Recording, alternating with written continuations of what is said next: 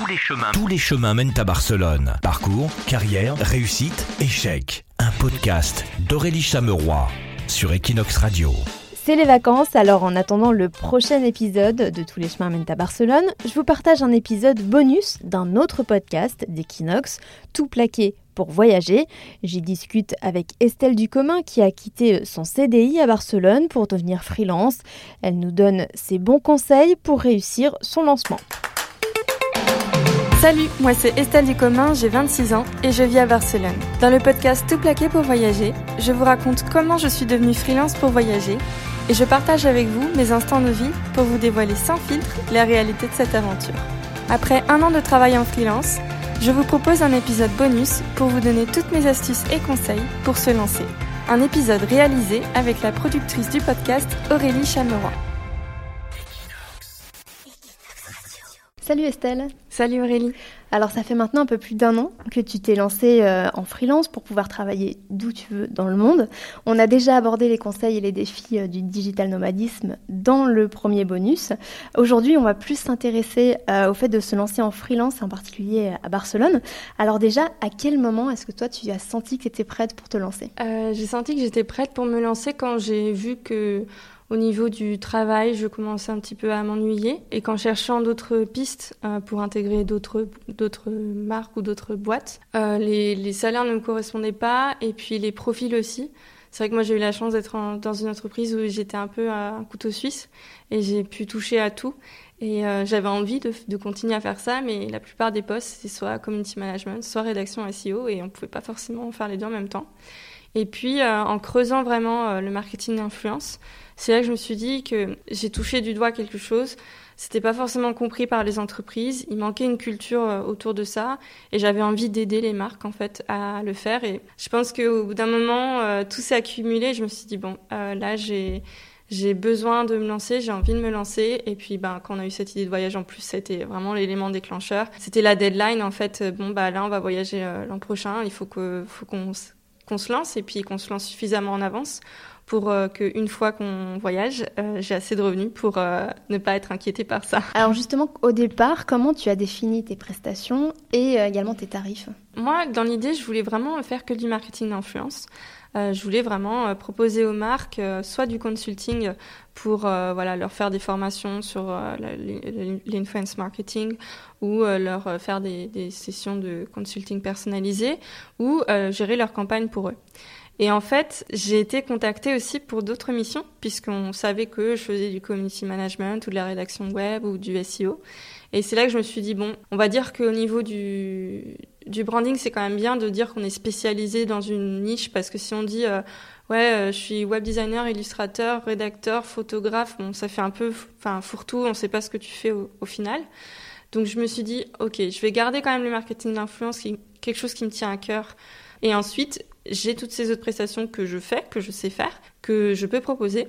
Et c'est comme ça que j'ai défini mes, mes, prestations.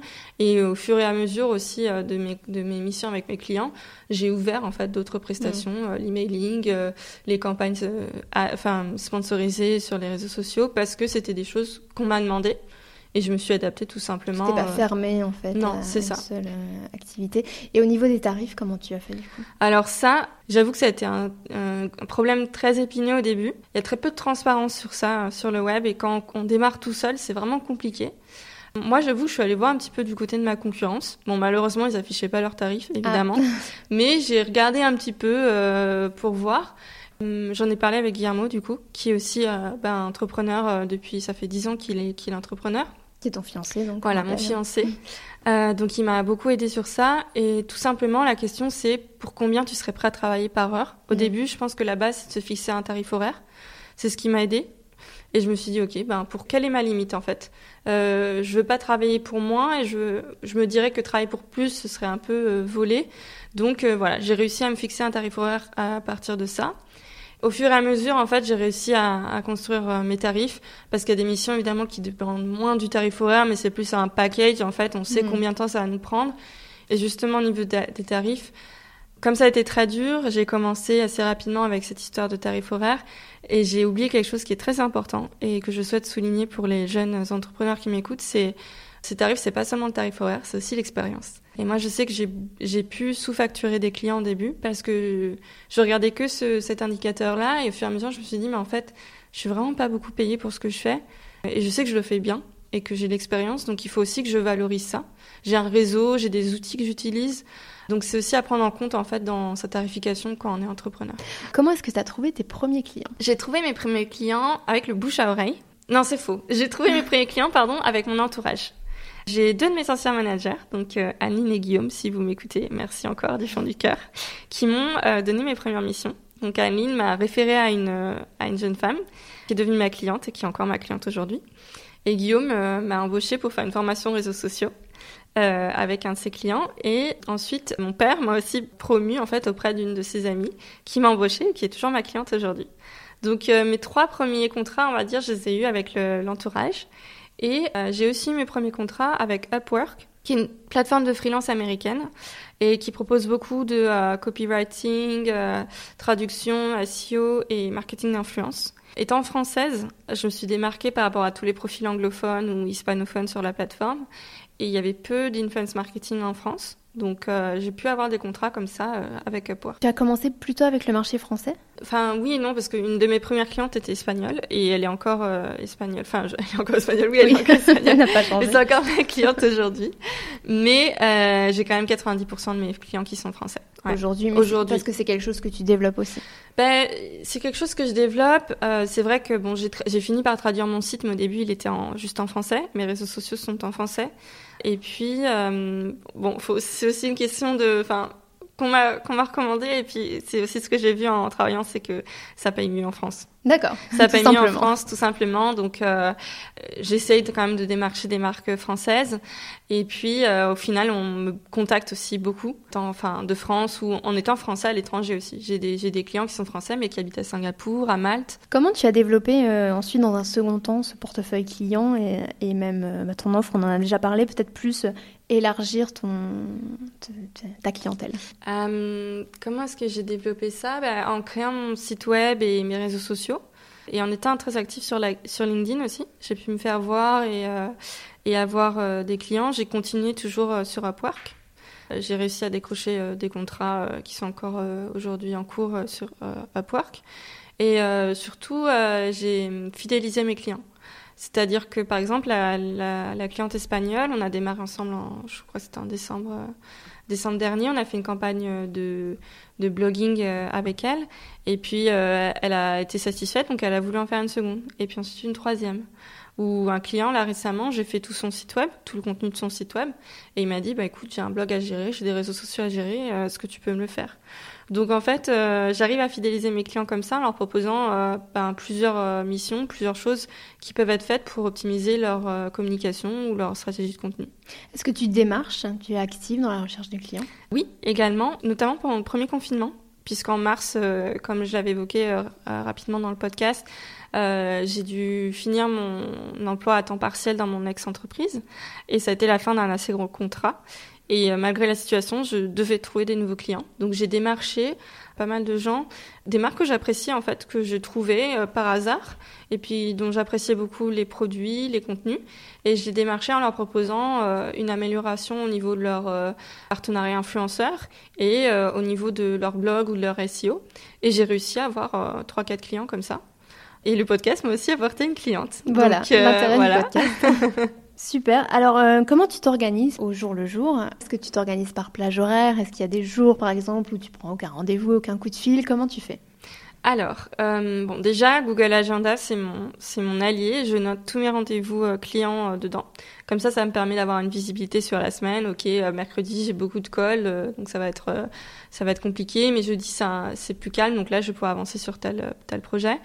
Et ensuite, euh, j'ai tout simplement mon euh, et mon appli. Donc ça, c'est Google Agenda. Et ensuite, j'ai euh, mon appli euh, rappel qui qui me rappelle, par exemple, tous les lundis, je me mets un, un rappel, faire le community management de tel client, tel client, tel client. Tous les 25 du mois, c'est faire les factures. et puis ensuite, au jour le jour, j'ai mon carnet. Je mets ma to-do list du jour avec les missions du jour et je raye au fur et à mesure. Et si j'ai pas réussi à faire bah, certaines missions, je les reporte sur le jour suivant. Généralement, ça marche comme ça et en fonction aussi des deadlines de mes clients. Euh, est-ce que tu as des outils à recommander? Donc au-delà de ce que tu viens de citer. Oui, tout à fait. Bah, l'outil sans lequel je, enfin, qui m'a le plus aidé, je pense, et qui est gratuit, donc c'est un très bon plan, c'est Clockify. Euh, c'est tout simplement un outil qui chronomètre en fait euh, le temps alloué à chaque mission. Mais euh, par exemple, on peut mettre ben, le nom du client, le nom de la mission, et puis on met si c'est rémunéré ou pas, et on, on, lance le chronomètre et on arrête une fois que la mission est, est terminée. Moi, je sais que c'est vraiment pratique parce que ça me permet de savoir euh, ben, combien de temps j'ai alloué à ce client-là pour ensuite mieux m'aider donc à tarifer. Mm. Par exemple, c'est comme ça que j'ai pu me rendre compte que je sous-facturais euh, des missions parce qu'en fait, euh, ça me prenait 60 heures et j'avais vraiment pas anticipé ce nombre d'heures, par exemple. Et puis, ça me permet aussi de savoir ben, le temps que, enfin, effectif de travail par journée. C'est vrai qu'au final, quand on est au bureau, euh, bon, il y a les réunions, il y a les euh, cafés avec les collègues, y a les... on regarde Facebook euh, et en fait, on y passe une heure, on s'en rend pas compte. Donc moi, c'est ce que je dis toujours, je pense pas qu'on travaille 8 heures effectives, effectives mm. par jour. Mais du coup, avec cet outil, on sait vraiment ce qu'on fait et c'est plutôt, c'est plutôt bien parce qu'on on peut se dire ok bah là j'ai vraiment bien j'ai vraiment bien taffé. Et je sais que le temps qui est inscrit là c'est pas du blabla quoi. C'est vraiment le temps que j'ai alloué à, à, mon travail. tu n'as fait que ça. C'est ça. Ou de suite, tout simplement pour planifier les posts réseaux sociaux. Et puis, euh, moi, c'est vrai que euh, Google Drive aussi, pour, euh, pour avoir tous mes documents, j'ai aussi bah, acheté Dropbox Premium pour vraiment avoir plus de place pour bah, tout le, la partie freelance. Mais voilà, c'est les outils que je recommanderais principalement. Alors, un an après t'être lancé, même un petit peu plus maintenant, à quel point et sur quel sujet ta vision a-t-elle changé? Je pense que la question de la confiance en soi a énormément changé. Euh, j'ai pu vivre beaucoup de crises de nerfs au début, enfin ça s'entend dans, dans, le podcast avec l'épisode avec Eva. Euh, j'ai eu beaucoup de. Je pense qu'en fait, comme je me faisais pas tout à fait confiance, euh, un peu ce syndrome de l'imposteur qui revient souvent quand on parle de l'entrepreneuriat. C'était compliqué pour moi de m'affirmer face à des clients qui étaient très exigeants ou qui en voulaient plus ou qui en profitaient justement. Et sur ça, j'ai beaucoup gagné, je pense, en maturité et en confiance j'arrive à être euh, plus ferme et plus présente. Et euh, ça, c'est, je pense, une des majeures évolutions. Et je pense aussi, ce qui a le plus changé, c'est euh, ben, c'est encore une histoire de mentalité, de mindset. Mais j'avais beaucoup de mal au début à ne pas penser boulot sur mes jours off. Hmm. Et je sais que ben, mon fiancé me l'a reproché au début. Mais en fait, comme euh, je me disais, bon, ben, t'as tout lâché, tu travailles à ton compte, mm. c'est ta responsabilité. En fait, c'était, je pense, le, le, coup de fil du début, c'était, euh, t'as toute la responsabilité sur tes épaules. Euh, maintenant, c'est toi qui dois trouver comment gagner ta vie. Et il y a personne pour t'aider. C'est toute seule. Et ça, du coup, ça a été très dur de lâcher, en fait, le boulot. Le week-end ou la nuit, je, je dormais pas bien au début. Ouais. je pouvais me réveiller parce que j'avais une idée. Enfin, et ça, j'ai vraiment appris à, faire à dire stop. Euh, c'est bon, une fois que j'éteins l'ordi, euh, je pense plus au, boulot. Évidemment, ça m'arrive encore un petit peu quand il y a des journées un peu stressantes ou des gros projets. Mais en soi, j'ai vraiment mieux réussi à faire la distinction entre les deux. Alors, est-ce que tu aurais des, des conseils euh, à donner, des choses qu'on n'a pas abordées ou des conseils que tu aurais aimé recevoir avant, avant de te lancer Et puis peut-être aussi des lectures ou des contenus qui, qui t'ont aidé, qui continuent de t'aider faire attention à ses prix. De voilà, c'est quelque chose qu'il faut vraiment bosser. Faut pas se lancer comme ça. Moi, je le dis hein, et je le dis, euh, enfin, sans honte aucune. Mais moi, mes premiers prix, ils étaient, ils étaient nuls. En fait, j'ai pas du tout bien géré mes prix au début. Et puis ensuite, j'ai dû les, dû les changer deux, trois fois avant d'atteindre un niveau de satisfaction, de me dire ok, ça, c'est tarif-là, ça me représente vraiment. Mais il y en a, euh, ben, j'ai trop facturé, d'autres j'ai sous-facturé, et puis, enfin, c'était un peu chaotique parce que comme je propose aussi quelque chose qui est proposé par des agences, c'était difficile pour moi de me positionner sur ce marché-là. Ensuite, euh, euh, un autre conseil que je pourrais donner, c'est euh, de pas avoir peur de l'échec. Moi, je sais que j'ai beaucoup angoissé quand ben, j'ai dû terminer des contrats, que ça se terminait pas très bien, ou quand j'ai fait un cafouillage. Euh, voilà, quand j'ai fait une erreur et que je dois le reconnaître, ou qu'il y a quelque chose que j'avais mis, j'avais placé tous mes espoirs dedans et ça a échoué. Au début, ça a pu me mettre voilà, un peu dans tous mes états. Et puis après, j'ai beaucoup appris à relativiser et à me dire, mais en fait, c'est pas grave. On échoue, mais c'est pour mieux rebondir ou pour analyser, OK, qu'est-ce qui n'a pas fonctionné Comment est-ce qu'on peut faire pour améliorer le tir la prochaine fois Et voilà, et ça arrive en fait, on est humain, on n'est pas des machines et que ce soit au boulot, dans la vie personnelle, ben les échecs c'est tout à fait normal. Mais je pense qu'on on est dans une société où on valorise quand même pas mal euh, la réussite. Mm. Mais, euh, mais en me plongeant justement dans l'entrepreneuriat, j'ai de plus en plus vu cette culture un peu de l'échec. de se dire c'est pas grave. Des fois, en fait, on échoue, et puis après, on arrive à une idée qui est encore mieux et on réussit d'autant plus. Et des contenus qui t'ont aidé, que tu continues de suivre peut-être ben, Le podcast In Power de Louise Aubery, qui est connue sous le nom de My Better Self sur mhm. les réseaux sociaux. Elle, elle interviewe des, des entrepreneurs, des, des restaurateurs, des, des, rédacteurs en chef. des, par exemple, là, il y avait le CEO de Frishti à son micro la dernière fois. Et c'est très, très inspirant parce que c'est des, enfin, des épisodes sur leur parcours sur leur réussite, leur échec, euh, comment ils ont eu l'idée, qui les a fait euh, devenir euh, successful. Et je trouve que c'est très très inspirant d'avoir d'écouter en fait tous ces portraits ben, d'entrepreneurs. Un autre podcast que j'aime beaucoup, c'est le Gratin de Pauline Legnaud, la fondatrice de Gemio. Elle a des épisodes où elle interviewe comme ça des entrepreneurs, mais elle a aussi des épisodes un peu plus coaching comment bah, faire face à une difficulté professionnelle ou comment mieux trouver son temps pour enfin mieux gérer son temps euh, et, c'est vraiment intéressant. Donc c'est des, contenus qui m'ont beaucoup intéressé quand je me suis lancée. Et au niveau euh, littéraire, moi il y a un livre qui m'a marqué. C'est un petit peu c'est un petit rapport avec l'entrepreneuriat, mais c'est plus le développement personnel. C'est euh, You Are a Badass de okay. Jen Sincero. Prometteur. C'est ça. et euh, bah, elle y va brute de pomme, quoi. C'est en gros, euh, faut pas avoir peur euh, d'y aller, euh, malgré tout ce que te dise l'entourage. bah, en fait, c'est ta vie qui compte. Et si tu veux faire quelque chose, faut que tu le fasses, parce que sinon tu vas le regretter. Et c'est un peu tout, tout, ce discours, en fait, au, au, fil du livre. Il y a plusieurs chapitres qui abordent des thèmes différents. Et je l'ai lu ça ben, quelques mois avant de me lancer. Et je pense que ça m'a aidé ça m'a beaucoup aidé à me, à me être dans le, dans le mindset pour me dire ok, en fait, faut pas avoir peur, faut y aller et puis on verra après quoi. Merci beaucoup Estelle. Merci Aurélie. Si cet entretien vous a plu, retrouvez les aventures d'Estelle dans les épisodes du podcast Tout plaqué pour voyager sur Equinox, Spotify, Apple Podcast et toutes les plateformes. Et moi je vous dis à très bientôt pour le prochain épisode de Tous les chemins mènent à Barcelone.